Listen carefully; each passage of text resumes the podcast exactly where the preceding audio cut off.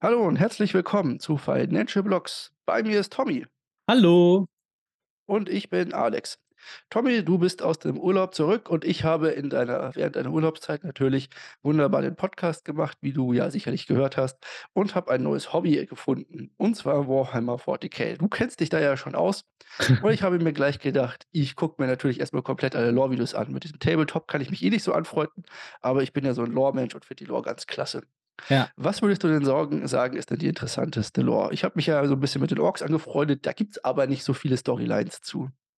Ja, also das vor allen Dingen halt bei den Orks ist es, äh, schwieriger, weil die sind Ja, ja die haben jetzt nicht so auch viel Geschichte auch. genau, die die haben nicht so nicht so viel viel auf. sehr kurzlebige, äh, Zeiten haben die eher so. Ja. Ähm, es ist halt aber was man sich auf jeden Fall halt angucken kann, ist halt diese ganze Buchreihe, die Horus-Heresie. Also, da geht's halt wirklich so um die um die Urgründung der großen Kontrahenten, die so im Raum stehen. Und, äh, das ist über ich glaube, mittlerweile 60 Romane, ähm, zusammengefasst von unterschiedlichen Autoren, die diese ganze Welt dann halt dadurch auch erzeugen. Also, es ist halt aus 'nem Spiel heraus entstanden und diese Idee halt eben auch von 'nem Tabletop-Spiel so weit gesponnen, dass es halt so dermaßen viele Romane gibt dabei. Das ist, äh, schon ganz schön krass und da kann man halt wirklich, äh, Ja Jahre drin verbringen, alleine sich nur damit auseinanderzusetzen. Und da werden halt auch viele unterschiedliche Aspekte, äh, mit beleuchtet. Also, super interessantes Thema für alle Sci-Fi-Leute, eigentlich 'n absolutes Muss, ähm, was so auch Universum erzeugen angeht und wie das da aufgebaut wird, einfach mega gut, ja. Also, ich kann's nur empfehlen. Ja, ist ja wahrscheinlich nicht nur, äh, an der Stelle für Sci-Fi, sondern hat ja auch, wie gesagt, paar Orks und paar Elfen. Das heißt, man hat natürlich auch klassisches Fantasy immer mit drin. Vom Fantasy zurück kommen wir Richtung Kryptowährungen und da wollen wir direkt mit den News starten.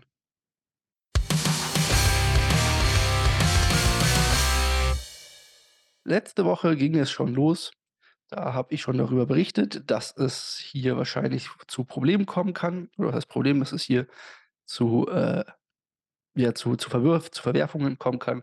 Und zwar flüchten die Anleger aus dem Binance Stablecoin, dem BUSD, und zwar in andere Stablecoins rein, wenn man das so sehen möchte. Und zwar innerhalb weniger Tage wurden dort 3.000.000 3.000.000.000 US-Dollar verbrannt. Bedeutet, Leute haben halt verkauft, obwohl der Preis niedriger war und so weiter und so fort. Gibt hier die Ja, a unterschiedlichsten Sachen. Das Ganze hat habe ich auch schon im letzten Podcast erklärt gehabt, dass es nichts mit dem Paxos BUSD zu tun hat, sondern mit dem rein auf Binance gelisteten BUSD. Und die SEC geht da auch oder hat da auch gegen einen Rundumschlag zu dem ganzen Thema aufgearbeitet. Der BUSD ist also quasi sozusagen Geschichte und, ja, damit hat Binance den diesen Teil des Stablecoin Wars sozusagen verloren, würde ich sagen. Ja, äh, und die schichten da ja auch selbst jetzt schon um. Also, man sieht da ja ganz klare Käufe von anderen Stablecoins durch Binance. Also, war jetzt auch 'n Tag später oder 2 Tage später sind da, äh, mehrere Millionen in TrueUSD gelandet und so was durch Binance. Also, schon ganz schön ganz schön krass, was das so mit sich bringt. Ich bin gespannt, wie das weitergeht so, weil ich bin auch kein Fan von USDT zum Beispiel. Ähm, und da jetzt aber Paxos offiziell die Partnerschaft, äh, mit Binance beendet hat, wird's wahrscheinlich auch keinen Weg zurück zum BUSD geben. Gucken wir mal, was wie sich das dann noch entwickelt. Aber jetzt auf jeden Fall da draußen, hast du wahrscheinlich auch beim letzten Mal gesagt, keine Panik bekommen. Ähm, äh, es ist alles noch in Ordnung. Es ist halt jetzt bloß so, dass es keine neuen BUSD mehr groß geben wird. Genau, Auf und das Binance. Stablecoin stirbt sozusagen langsam vor sich hin. Ja. Die Sache ist hier ist natürlich die SEC, ähm, klar zu nennen, die hier ein auf Angriff oder von, äh, Anraten auf Circle mal genauer hingeguckt hat. Circle ist der Anbieter von USDC. Deswegen werden wir wahrscheinlich auch kein USDC mehr bei Binance sehen so schnell, könnte ich mir Ja. vorstellen, sondern da wird wahrscheinlich dann TUSD, USDT oder Sonstiges verwendet werden, wie ich auch schon angekündigt. Mei es gibt genug gute Anbieter da draußen, sollen sie sich halt einen raussuchen, mit dem sie das Ganze machen können. Raussuchen kann man sich in Japan jetzt auch wieder sein Geld. Hm. Ja, sehr gut. Das 'n schö schöner Übergang. Ähm, genau, und zwar, so sieht's halt aus. Japan hatten wir auch immer mal wieder hier, dass die so 'n bisschen gesonderte, ähm, Probleme angehen, also das anders machen als der Rest der Welt. Und so ist es zum Beispiel halt eben auch bei FTX gewesen. Also, ähm, FTX Japan ermöglicht es jetzt, Auszahlungen für Kunden, ähm, von ihren Geldern, die sie dort haben. Äh, das war zumindest jetzt die offizielle Pressemitteilung. Äh, wir haben also der Prozess für diese ganze Auszahlung wurde in Japan über 'nen gesonderten Dienstleister, ähm, mitgestaltet, also über eine Börse, die dort auch stattfindet und die haben da jetzt eben das so gedreht, dass die Leute a an ihre Gelder zum Teil wiederkommen. Inwieweit das jetzt auch wirklich vollumfänglich ist, weiß ich nicht. Haben wir auch noch nicht so die die großen News. Das wird sich jetzt auch, glaube ich, in den nächsten Tagen entscheiden, weil nämlich jetzt auch erst ab, äh, letzter Nacht es möglich ist, dort überhaupt auszuzahlen. Mal gucken, wie lang das überhaupt geht.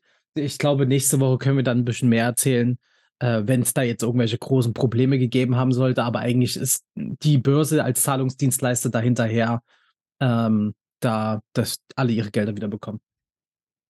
Ja, klingt auf jeden Fall gut. Die Japaner werden sich freuen. Die wurden jetzt zum Zwangssparen angehalten quasi. Bei deren Inflation und deren Abwertung des Yen haben die garantiert jetzt 'n bisschen Gewinn gemacht über die Zeit. Ist natürlich so 'ne ja, ist natürlich 'ne so 'ne Sache, wenn halt ein Land da schon mal vorprescht, aber wir das sind ja alles eigenständige Unternehmen und mit eigenständigen Regelungen gewesen. Also, finde ich gut, dass Japan hier so so schnell und effektiv quasi agieren kann. Finde ich gut. Sollte man sich mal ein Scheibchen von abschneiden in anderen Ländern dieser Welt. Andere Länder dieser Welt haben vielleicht auch das Potenzial von NFTs und Blockchain erkannt und so auch der YouTube-CEO. Denn der sagt, dass vielleicht NFTs und Blockchain eine und Web3-Technologie ein enormes Potenzial bieten können. Die Frage ist natürlich, wie das Ganze sich, ähm, darauf auswirken kann. So könnten Creator NFTs verkaufen. Auf solchen Sachen, so wie auf Plattformen, Twitter oder Instagram oder Reddit gibt es das ja, glaube ich, auch schon, dass man da sein NFT als Bild quasi haben kann oder sonstige Sachen. 'N anderen Vorschlag finde ich eigentlich oder was anderes finde ich ja auch ganz lustig in der Art und und in der Hinsicht. Und zwar bei X-Hamster kann man sich ein NFT kaufen, um keine Werbung mehr sehen zu müssen vor den Pornos. Ist auch was. Also, es wäre doch auch eine Möglichkeit, Geld zu verdienen. Auf jeden Fall. Premium-Account mit NFTs. Genau, so könnte man das auch machen. Ist doch auch 'ne Geschäftsidee. Vielleicht sollten wir das dem YouTube-CEO mal vorschlagen. Ja, also ich meine, vielleicht vielleicht steht das ja bei denen auch im Raum. Also, ich meine, die gucken sich natürlich auch nach links und rechts um, so ist es ja nicht und gucken, was andere Plattformen geben. Ob das dann halt irgendwelche shady Plattformen sind, ist ja, glaube ich, erst mal dahingestellt. Die müssen ja nicht sagen in ihrem Werbe äh, Management: „Ey, hier, das haben wir uns von X-Hamster abgeguckt.“ Aber ich glaube schon, dass denen das ganz bewusst ist und eben dieses NFT-Ding ist ja auch zum Beispiel bei Instagram 'nen relevantes Thema gewesen. Und ich glaube, dass sich da halt auch was entwickelt und YouTube auf jeden Fall nicht hinterherhängen will, wenn's da wirklich losgehen sollte in der Hinsicht. Und Web3 ist einfach 'n 'nen Thema, was vor allen Dingen in Marketingfirmen aktuell sehr heiß diskutiert wird, inwieweit das denn an Relevanz bekommen wird. So, fertig. Das kann man sich auf jeden Fall so, äh, vorstellen. Ich denke auch ja, also, es gibt ja da Unmengen Möglichkeiten für Creator dann damit Geld zu verdienen. Man muss sie nur implementieren und halt dann gucken, wie die Community das Ganze annimmt und ob da irgendwer Lust drauf hat. Ist natürlich immer blöd, wenn es halt nur Bildchen sind oder keine Funktion dahinter oder Sonstiges. Mal gucken. Also, ich bin gespannt, wie oder was da kommen sollte. Was kommt denn bei Mastercard zukünftig? Ja, äh, und zwar ganz viel tolle Sachen, zumindest für für uns, äh, als Krypto-Enthusiasten, die, äh, gerne, äh, mit USDC zahlen wollen. Nämlich, äh, Mastercard will jetzt auch eben die Web3-Schnittstelle weiter voranbringen und hat da eine Partnerschaft gestartet, um, ähm, eben mit USDC direkt mit der Mastercard, äh, möglich zu machen. Also, ihr könnt dann an bestimmte dedizierte halt Projekte hingehen und sagen: „Ich möchte mit meiner Mastercard bezahlen“, und dann werden die USDC abgezogen von einem von einer Wallet, die ihr definiert. Und genau, also, es ist halt super super interessanter Anwendungsfall. Und, ähm, schauen wir mal, inwieweit sich das etabliert. Man liest halt eben nur über diese Partnerschaft und dass es da Möglichkeiten gibt, dass sich das dahin entwickeln soll. Also, Immerse ganz schwieriger Name, Immers und dann VE hinten. Ähm, so heißt die Firma, mit der die das machen wollen. Äh, da, äh, werden wir einfach abwarten, was man denn dann wirklich überhaupt genau bedienen kann und was, äh, möglich ist oder was nicht. Genau. Die Sache ist auch die, in den USA gibt es auch anonyme Einweg-Masterkarten zum Beispiel. Das gibt es bei uns in der EU gar nicht. Das heißt, du kannst in den Walmart reingehen und dir 'ne Kreditkarte mit 'nem Guthaben drauf kaufen, wie, weiß ich nicht, eine Apple-Gutscheinkarte für den App Store oder irgendwie so was. Das gibt es halt bei uns gar nicht. Deswegen sehe ich da halt so 'n bisschen vielleicht die Sache, wie das mit KYC und so weiter dann laufen soll, kann, wird. Wird wahrscheinlich dann spannend, falls es denn herkommen sollte. Aber wir sehen, es geht immer weiter voran mit der Integration von Web 3 und der Blockchain-Technologie und das Ganze lässt sich wohl nicht mehr aufhalten. Nicht mehr aufhalten lässt sich wahrscheinlich auch ChatGPT. Da können wir auch noch direkt drüber sprechen, so in der News, Ja. finde ich, und nicht im Markt. Und zwar geht es darum, dass Microsoft eine Partnerschaft mit Anchor angekündigt hat. Ja, und jetzt denken alle: „Was ist denn Anchor?“ Genau, ähm, ist, ähm, äh, halt 'nen Protokoll einfach, ähm, genau für Web 3.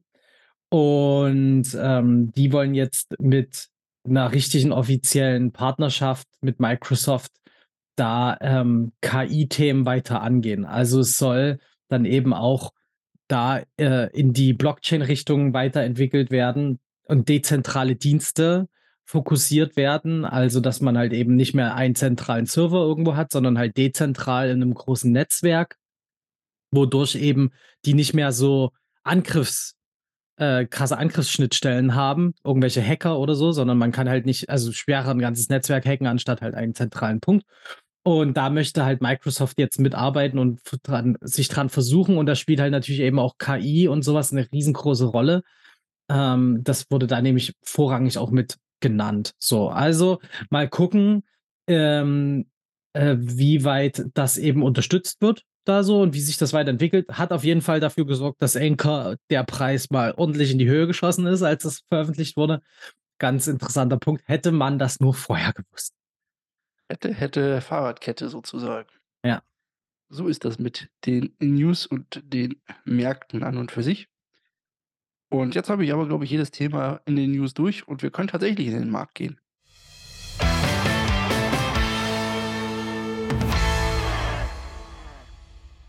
Im Markt gibt es neue Wirtschaftsdaten oder es gibt alte Wirtschaftsdaten, je nachdem, um was wir alles äh, um was wir uns hier kümmern wollen. Wir gucken ja meistens eher in die Zukunft als in die Vergangenheit.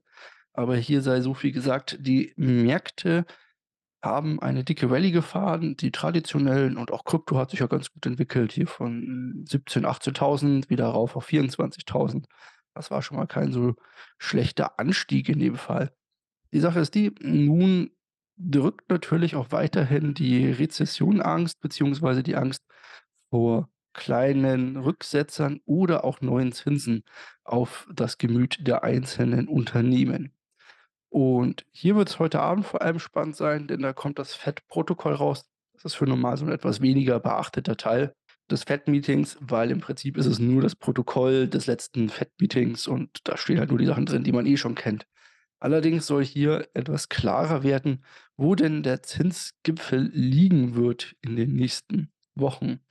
Jetzt spricht man schon an der Wall Street von einem nächsten Anstieg von 0,5 % der Zinsen, also 50 Basispunkte oder sogar von einem noch höheren Anstieg, um die Inflation einzubremsen, denn diese hat sich als klebriger erwiesen, als viele gedacht haben. Und wir sehen einen Shift der Inflation weg von den Problemen mit der Lieferkette und Energie hin zur Lohnpreisinflation wie in den 70er Jahren. Ist eigentlich lustig, dass wir hier wieder genau dasselbe Spielchen haben. Erst der externe Schock durch das Ölembargo damals, äh, und danach dann der die, äh, Inflation durch die Lohnanstiege. So ist das jetzt oder so könnte das jetzt hier auch ablaufen, wenn die FED nicht schnell genug die Zinsen anhebt, um etwas dagegen zu unternehmen. Interessant auf jeden Fall das Ganze. Und das kommt halt heute Abend sozusagen mit raus. Ansonsten gab's so 'n paar News für Deutschland auch und andere Sachen. Wenig interessant insgesamt die letzte Woche gewesen, finde ich. Da gab's interessantere Wochen, aber wir hatten auch lustige Daten, wie zum Beispiel von Coinbase. Mhm, richtig lustig. Genau, Coinbase hat mal eben 75 % Umsatzeinbruch gehabt, was ja gar nicht so schlecht ist oder gar nicht so schlimm ist, denn die Börse hat noch mit sehr viel mehr gerechnet. Muss man sich mal vorstellen. Ja, 550.000.000, wenn ich das, glaube ich, grad richtig im Kopf habe, haben sie da weniger gemacht. Das ist schon hart. Das ist auf jeden Fall mal richtig richtig übel. Die sitzen also ziemlich dick in der Tinte.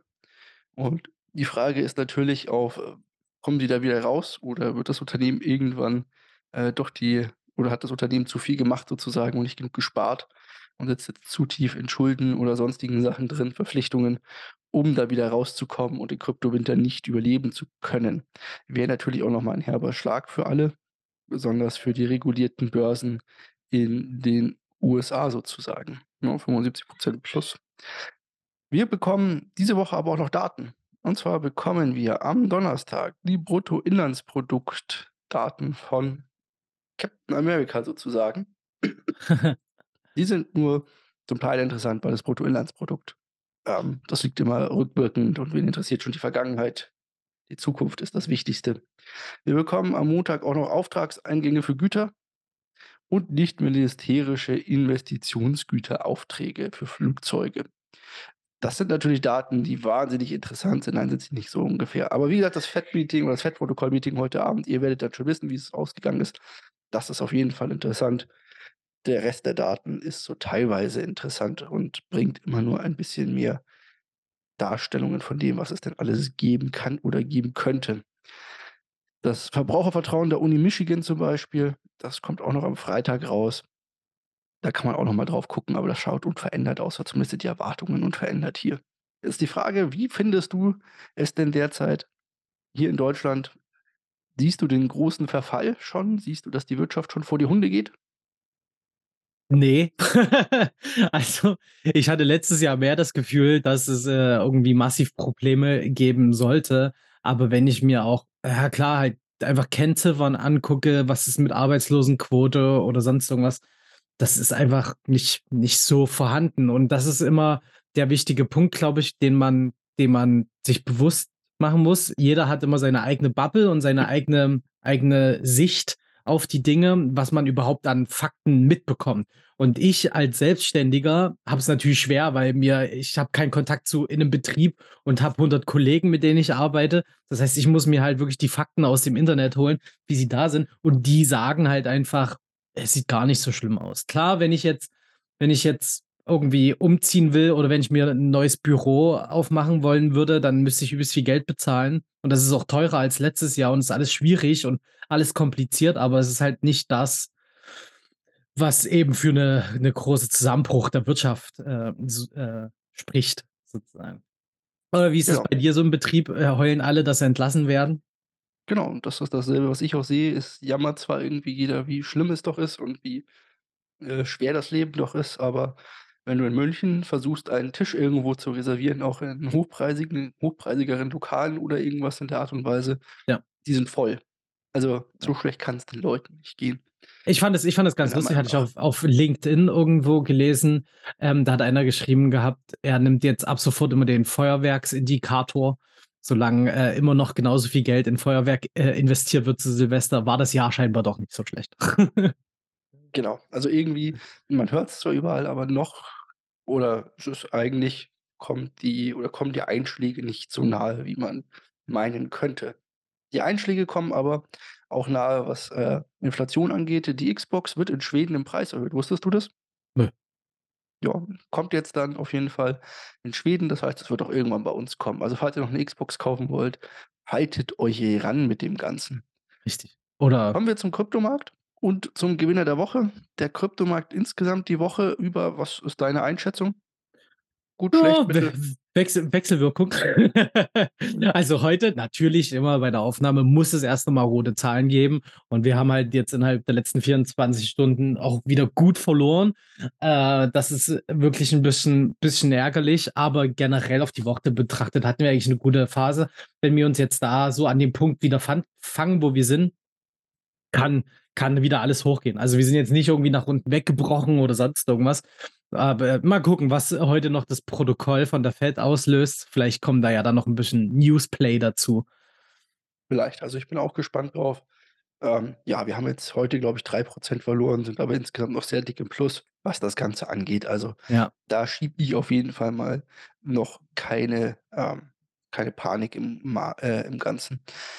Nach der Rallye ist natürlich auch 'n kleiner Abverkauf immer wieder zu sehen oder, ne, kann immer wieder gesehen werden. Es ist halt jetzt wichtig, dass wir irgendwo uns hier jetzt wieder fangen bei den 23.800, die wir jetzt so grade haben und wir nach oben laufen, sollten wir dieses Level halten wollen. Ansonsten wäre natürlich das nächste Level wieder unsere 22.7, die wir ja schon mal hatten oder dann der absolut dickere ähm, der absolut dickere Widerstand irgendwo bei 21.6 rum. Plus minus 'n paar Hunderter, so wie immer halt. Wie immer keine Angaben für Gewehr, was das Ganze hier angeht. Zumindest bei Bitcoin sieht es also mal ganz kurz aus, als würde es verschnaufen. Unser Gewinner der Woche hat auf jeden Fall nicht verschnauft, könnte man sagen. Jetzt könnte man natürlich meinen, Enker ist hier ab durch die Decke gegangen, aber es gab noch 'n anderen, der es Ja. noch aus performt hat. Ja, das ist irre, was so Partnerschaften manchmal an auslösen können. Also Ja. also bei Enker zumindest. Aber, ähm, was es dann manchmal doch noch besser macht, wenn man technisch mal einfach abliefert. So wie zum Beispiel bei Filecoin, die jetzt, ähm, 'ne neue Übersicht geschaffen haben und eben auch angekündigt haben, dass sie ab dem 23. März oder 21. März ähm, EVM-kompatibel sind. Das, äh, in in Nicht-Nerd-Sprache bedeutet das, die haben vorher so ihre eigene Blockchain gehabt und konnten nur mehr oder weniger mit sich selbst interagieren. Ähm, Filecoin ist ja auch eben für Speicherung von von großen Daten auf der Blockchain da. Ähm, und jetzt soll eben ab 23. März, ähm, soll da die Möglichkeit sein, auch mit Blockchains zu interagieren, wie zum Beispiel Ethereum oder so. Also halt große andere Chains, mit denen man vorher nicht kommunizieren konnte, sollen ab dann möglich sein und das hat dafür gesorgt, dass halt der Markt absolut durch die Decke gegangen ist, weil man dann eben viel mehr Möglichkeiten hat, diesen Coin auch zu nutzen und die Funktionsweisen zu nutzen. Und, äh, genau, das hat halt echt 'n guten Anstieg von 50 % gebracht zum zum heutigen Tag. Schon Jo. stark. Locker flockig mal 50 % plus innerhalb von einer Woche. Ja. Kann man mal machen, so was. Ja, insgesamt die letzten 24 Stunden oder die letzten 48 Stunden, wie gesagt, 'n kleiner Abverkauf wieder. Die Leute warten auf das FED-Protokoll. Wir sehen das Ganze aber auch in den traditionellen Märkten, im S&P und so weiter. Ich bin ja immer noch dabei, das Kryptoportfolio auf Vordermann zu bringen, wenn ich mal Zeit finden würde, endlich eine ordentliche Übersicht dafür zu generieren. Dann würdet ihr auch wieder da sehen ich weiß, dass wir uns ganz gut halten. Wir sind bei we weit weniger als 60 % im Minus derzeit.